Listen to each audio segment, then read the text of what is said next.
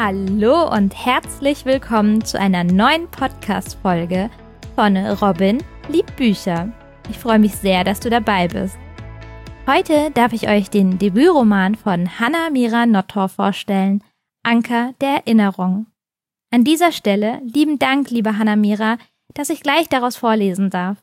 Doch zuallererst stelle ich euch die Autorin vor.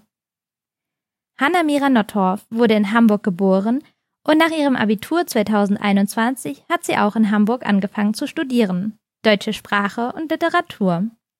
Seit 2020 arbeitet sie übrigens selbstständig als Online-Texterin. Mit Anker der Erinnerung erfüllt sie sich einen Lebenstraum und ich kann es kaum abwarten, loszulegen. Und damit ihr wisst, um was es hier geht, hier der Klappentext. Große Pläne hat der schüchterne Matteo für den Abend vor seinem 18. Geburtstag nicht. Doch dann macht ihm das Schicksal ein unerwartetes Geschenk. Er begegnet der hübschen Elisa und plötzlich ändert sich alles. Mit Elisa und ihren Freunden an seiner Seite stellt Matteo sich seinen Ängsten und entdeckt das bunte Hamburger Nachtleben. Er lernt, was es bedeutet, jung und frei zu sein und ist sich schon bald sicher, diese Nacht wird ihn für immer verändern. Die Gefühle, die Matteo für Elisa empfindet, sind vollkommen neu für ihn. Er genießt jeden Moment mit ihr und hat das erste Mal in seinem Leben das Gefühl, sich nicht verstecken zu müssen. Doch im Laufe der Nacht ranken sich Geheimnisse um Elisa, und Matteo weiß nicht mehr, wem er vertrauen kann. Er merkt, dass er nicht die ganze Wahrheit kennt. Bald muss er sich die quälende Frage stellen, wird er Elisa jemals wiedersehen? Das Buch wird übrigens ab 14 Jahren empfohlen. Es geht ums Erwachsenwerden, um die Liebe, Freundschaft, inspirierende Begegnungen und Abschiede. Das Buch soll dem Leser und Leserinnen zeigen, dass sie nicht alleine mit ihren Ängsten, Gedanken und Erlebnissen sind. Zudem soll das Buch Lebensfreude versprühen und zeigen, dass die eigene Jugend und das Erwachsenwerden in vollen Zügen zu genießen sind. Wenn ihr die Möglichkeit habt, macht es euch gerne bequem, lehnt euch zurück Kuschelt euch ein und ich beginne mit Anker der Erinnerung von Hanna Mira Nottorf. Prolog Ich wusste, dass sie besonders war. Das wusste ich, als ich mich leise seufzend neben meinen Vater setzte und bereits in diesem Moment das Ende des Konzerts herbeisehnte. Das Holz unter mir war hart und das Knarzen hallte durch den großen, endlos erscheinenden Raum als ich mein Gewicht erbarmungslos auf das alte Material drückte. Unsicher schaute ich um mich, um zu überprüfen, ob mir jemand aufgrund dieser schrecklichen Lärmbelästigung einen vorwurfsvollen Blick zuwarf oder über meine schlechten Manieren den Kopf schüttelte. Doch meine Gedanken und die Unsicherheit bildeten sich bekannterweise mal wieder zu viel ein. Natürlich hatte niemand auf mich geachtet, niemand würde auch nur einen einzigen Blick an mich verschwenden außer sie. Ob sie nachschauen wollte, welche Bank den kläglichen Laut von sich gab, oder ob sie nur sehen wollte, wie voll die Kirche bereits war? Sie sah mich an. Vier Reihen vor mir saß sie. Das goldene Licht der Kerzen, die vorne auf dem Altar standen, brachten ihr seidiges, glattes Haar zum Glänzen. Dass es weich war, wusste ich. Fast war mir, als könnte ich es auf meiner Haut spüren. Die Vorstellung von schwarzem, weichem Haar zwischen meinem vom vielen Gitarrespielen ganz rauen Fingerkuppen jagte mir eine Gänsehaut über den Rücken. Und das in einem ganz besonders heißen Hochsommer, bei dem die rote Flüssigkeit des Thermometers abends um 20 Uhr immer noch an der 30 Grad Grenze kratzte.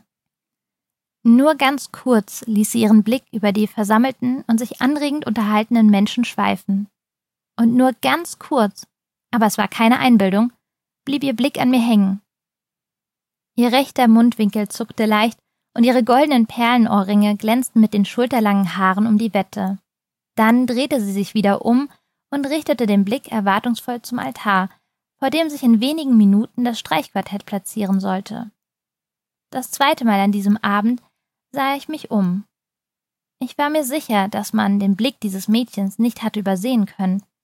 Ich war mir sicher, alle Konzertbesucher starrten wie hypnotisiert nach vorne und hofften noch ein weiteres Mal dieses junge, hübsche Gesicht erblicken zu dürfen.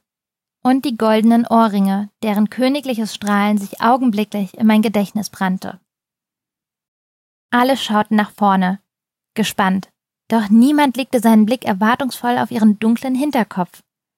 Alle Menschen schienen ganz bei sich zu sein. Das war es, was meine Mutter an diesem Abend immer so sehr liebte. Bei sich ankommen nannte sie das Kraft und Energie schöpfen. Doch für mich hieß es genau das Gegenteil. Mich kostete es viel Energie, mir jeden Monat mit meinen Eltern ein klassisches Konzert im berühmten Hamburger Michel anzuhören. Sogar unglaublich viel Energie. Würde es Muskelkater der Gefühle geben, würden mich nach diesem Abend sicher tagelang schreckliche Schmerzen quälen. Doch dieser Abend sollte anders verlaufen.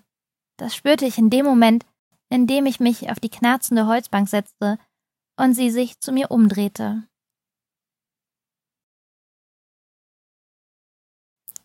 Kapitel 1 Die Musik war schrecklich, doch das Mädchen machte das Konzert zu einem der schönsten Abende, an die ich mich seit langem erinnern konnte. Ich war kein besonders romantischer Mensch. Das glaubte ich zumindest. Viele Möglichkeiten, diese Annahme zu prüfen und zu beweisen, hielt das Leben bisher nicht für mich bereit. Ich dachte auch nicht, dass diese Szene in der Kirche, an die ich mich gerne erinnerte, kitschig war. Sie war einfach nur schön, ich wollte sie ansehen. Dieses unbekannte Mädchen. Schöne Sachen sollte man schließlich ansehen. Als die vier Musiker den unendlich erscheinenden Raum betraten und auf ihren Stühlen vor dem Publikum Platz nahmen, streckte sie ihren Rücken durch. Kerzengerade setzte sie sich hin, als würde sie versuchen, mit der Stirn die schnörkelhafte verzierte Decke der großen Hamburger Kirche mit der Stirn zu berühren. Ihre Hände faltete sie im Schoß. Ich konnte es nicht sehen, doch so stellte ich es mir vor. Ob sie gläubig war, wusste ich nicht. Es war kein Gott, den sie anbetete. Es war die Musik. Das sah ich. Bereits nach wenigen Minuten sank sie förmlich in ihrer Bank zusammen und schloss die Augen. Sie drehte ihren Kopf ein wenig nach rechts in die Richtung des Streichquartetts, und ich konnte ihr porzellanartiges Gesicht aus dem verlorenen Profil betrachten. Das verlorene Profil, der Kunstkurs auf erhöhtem Niveau, den ich in der Schule besuchte, hatte mir also doch etwas für das echte Leben mitgegeben. Die schönsten Vokabeln konnte ich nun auf den Anblick ihres langen Halses und ihres Ohrs, das von dem großen goldenen Perlohrring geschmückt wurde, anwenden. Wirklich verloren war ihr Profil allerdings nicht. Sie war nicht verloren. Sie war ganz bei sich, schwankte leicht von links nach rechts, immer im Takt der Musik. Noch immer hatte sie die Augen geschlossen. Sie schien ganz bei sich zu sein, und das erste Mal glaubte ich zu verstehen, was meine Mutter mit diesem Satz meinte. Dann machte sie die Augen auf, und der Sommer begann. Der wahre Sommer hatte bereits vor vielen Wochen begonnen, doch nun ließen auch die Musiker des Streichquartetts Vivaldis musikalisch verarbeiteten Sommer erklingen. Und sie öffnete die Augen. Wieder saß sie kerzengerade, und ich stellte mir vor, dass ihre Hände im Schoß zu schwitzen begannen, während die Musik immer bewegter und wilder wurde. Ich hasste klassische Musik. Doch dieses Stück, der dritte und aufregendste Teil Vivaldis Sommers, den ich an diesem Abend bestimmt zum zehnten Mal im Konzert hörte, hatte mich immer am wenigsten gelangweilt. Und heute fiel mir das erste Mal die gewaltige Kunst auf, die sich hinter dem Stück verbarg.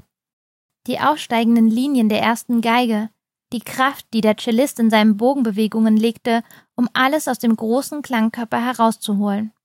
Das erste Mal lösten die hallenden Klänge in der Kirche etwas in mir aus. Das unbekannte Mädchen löste etwas in mir aus. Es war, als würde sie mir die Augen öffnen, ohne dass ich jemals ein Wort mit ihr gesprochen hatte. Das Gefühl hielt an, bis schließlich der letzte Ton des Winters erlosch und die Kirche einen Moment erfüllt war von Stille von einer vor Energie zitternden Stille. Schließlich begann das Publikum zu klatschen.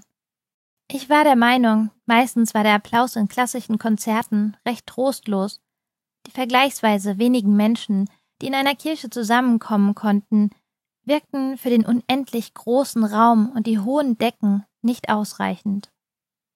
Außerdem, ich war kein Freund von Vorurteilen, doch das musste man sich eingestehen, bestand das Publikum bei klassischen Konzerten überwiegend aus Menschen, die bereits im letzten Drittel ihres Lebens angekommen waren und sich nicht mehr dazu aufrafften, den Musikern laut zuzujubeln. Doch sie stand auf und lächelte und klatschte, als wäre es eine Sportart und sie Profisportlerin. Was würde ich in diesem Moment dafür geben, einer der vier Musiker in ihren edlen, schwarzen Anzügen zu sein und von ihr bejubelt zu werden. Ein schönes Konzert, sagte mein Vater zu meiner Mutter und legte ihr kurz den Arm um die Schulter. Früher war er auch kein Fan der klassischen Musik, doch mittlerweile hatte meine Mutter es geschafft, ihre Leidenschaft auch zu seiner werden zu lassen.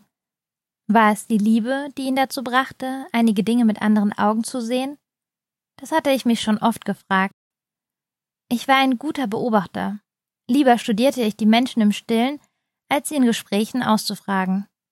Wahrscheinlich war das einer der Gründe, warum ich eher, naja, ich wollte nicht sagen, dass ich ein Einzelgänger war oder gar ein Außenseiter. Ich hatte gute Freunde. Einen besten Freund, Roman, der mich seit der Grundschule begleitete und auf den ich immer zählen konnte. Manchmal deprimierte es mich, wenn ich mitbekam, dass andere Leute in meinem Alter die halbe Schule zu ihren Freunden zählten. Dann erinnerte ich mich an einen bestimmten Satz, den ich mal in einem Buch gelesen hatte. Es kommt nicht darauf an, wie viele Freunde man hat, sondern darauf, ob es echte Freunde sind. Ich hatte echte Freunde, also konnte ich mich glücklich schätzen. Was ich nicht hatte, war eine Freundin. Irgendwie war dieses ganze Thema bisher an mir vorbeigezogen, wie die Autos auf der Straße, wenn ich meine typische Runde durch die Hamburger Straßen joggte. Wie beim Laufen strengte ich mich auch im Alltag an, schnell zu sein, mit anderen mitzuhalten. Doch irgendwie schien das Leben manchmal zu schnell für mich zu sein. Die Mädchen um mich herum waren wie die Autos, die beim Joggen an mir vorbeizogen. Einfach zu schnell, zu groß, zu viel. Es war nicht so, dass ich die Liebe uninteressant fand und mir keine Freundin wünschte. Sogar ich, Matteo, hatte bereits die Chance gehabt, erste Erfahrungen zu sammeln.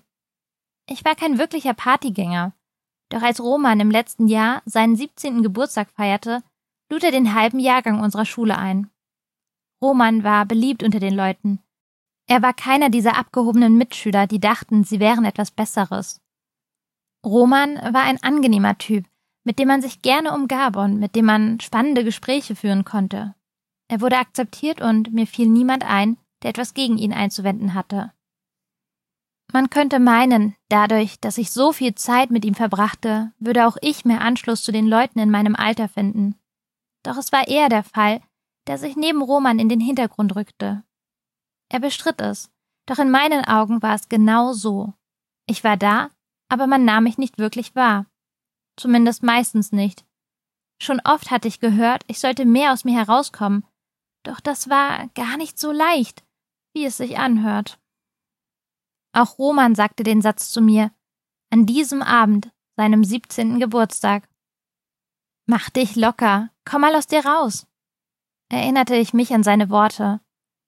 Ich versuchte, ein optimistisches Gesicht zu machen, doch bei dem Gedanken an die vielen Leute, die er eingeladen hatte, bildeten sich große Schweißflecken auf meinem T-Shirt.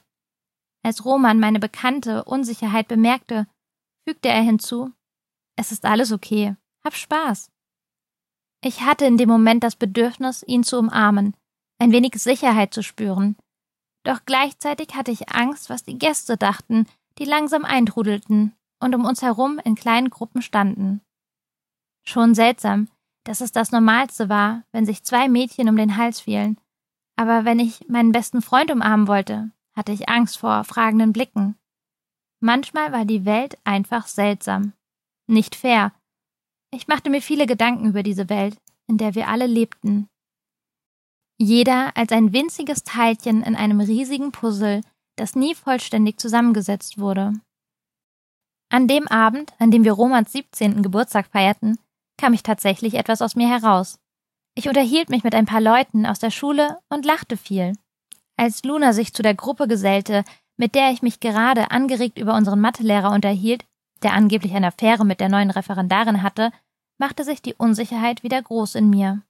Sie entstand in meinem Bauch und nahm so viel Platz ein, dass ich das Stück Geburtstagskuchen, das ich auf meinem Plastikteller in meiner Hand hielt, nicht mehr aufessen konnte. Dann kroch die bisher gegessene Teigmasse meine Speiseröhre wieder hinauf und verstopfte meinen Hals, so dass ich kaum noch ein Wort herausbekam. Luna ging in meine Klasse und ich fand sie schon immer interessant. Ich mochte ihre strahlenden blauen Augen und noch viel mehr beeindruckte mich ihr Gesang. In ihrer Freizeit sang sie in Musical-Ensembles und in der Schule waren ihre Beiträge zu den Weihnachtskonzerten, die besonders die Generation der Großeltern hellauf begeisterten, immer das Highlight. Als Luna mir mitten in der Gesprächsrunde plötzlich eine Gitarre in die Hand drückte, rutschte mir das Herz in die Hose. Sie meinte, Du kannst doch sicher Happy Birthday spielen, oder? Sie nahm meine Hand und zog mich hinter sich her zur Musikanlage. Hey, alle mal herhören! rief sie und plötzlich waren alle Blicke auf uns gerichtet. Das ist Romans 17. Geburtstag. Wir müssen singen. Die Party war bereits fortgeschritten, der Alkoholpegel hoch und so grölten alle begeistert ihre Zustimmung. Luna sah mich auffordernd an und zählte bis vier. Schnell warf ich mir den Gitarrengurt um den Hals und begann, die singenden Jugendlichen mit einfachen Akkorden zu begleiten. Es kostete mich einige Mühe, mich nicht durch Lunas klare, schmelzende Stimme ablenken zu lassen. Nachdem sich der aufbrausende Jubel und das Gratulieren nach dem Singen allmählich beruhigten, nahm Luna mir die Gitarre wieder ab und lächelte mich an. Danke, dass du mitgemacht hast, sagte sie strahlend. Ich konnte mich noch ganz genau daran erinnern, wie sie mich ansah. Ihre blauen Augen brannten sich in mein Gedächtnis. Sie wollte mich küssen. Auch sie hatte an diesem Abend bereits einiges getrunken, und ich wusste bis heute nicht, ob dies der einzige Grund für ihr Vorhaben war. Allerdings kam es nicht bis zum Kuss. Denn vorher drehte sich mir der Magen um und ich kotzte ihr das halbe Stück Geburtstagskuchen, einige Pommes und das damit vermischte Bier vor die Füße. Letzteres war wohl einer der Gründe für dieses Missgeschick. Oder für die Katastrophe. Kam darauf an, ob man ein dramatischer Mensch war oder die Dinge eher gelassen sah.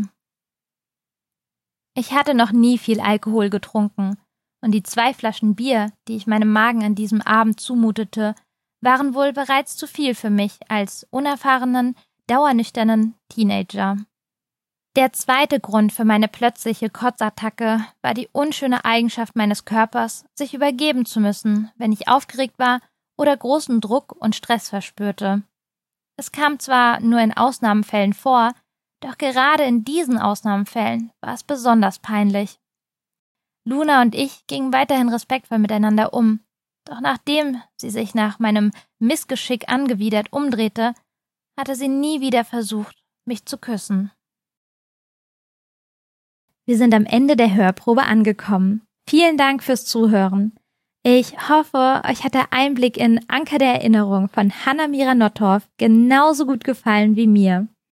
Und wenn ihr die junge Autorin unterstützen möchtet, dann könnt ihr das nicht nur, indem ihr das Buch von ihr kauft, sondern auch indem ihr mal auf ihrem Instagram-Account vorbeischaut. Ich würde mich auf jeden Fall sehr freuen. Und an alle Bücherliebhaber und Bücherliebhaberinnen und die, die es noch werden wollen genießt den Tag. Und wenn ihr wollt, dann hören wir uns wieder nächsten Sonntag um 16 Uhr zu einer neuen Folge von Robin liebt Bücher.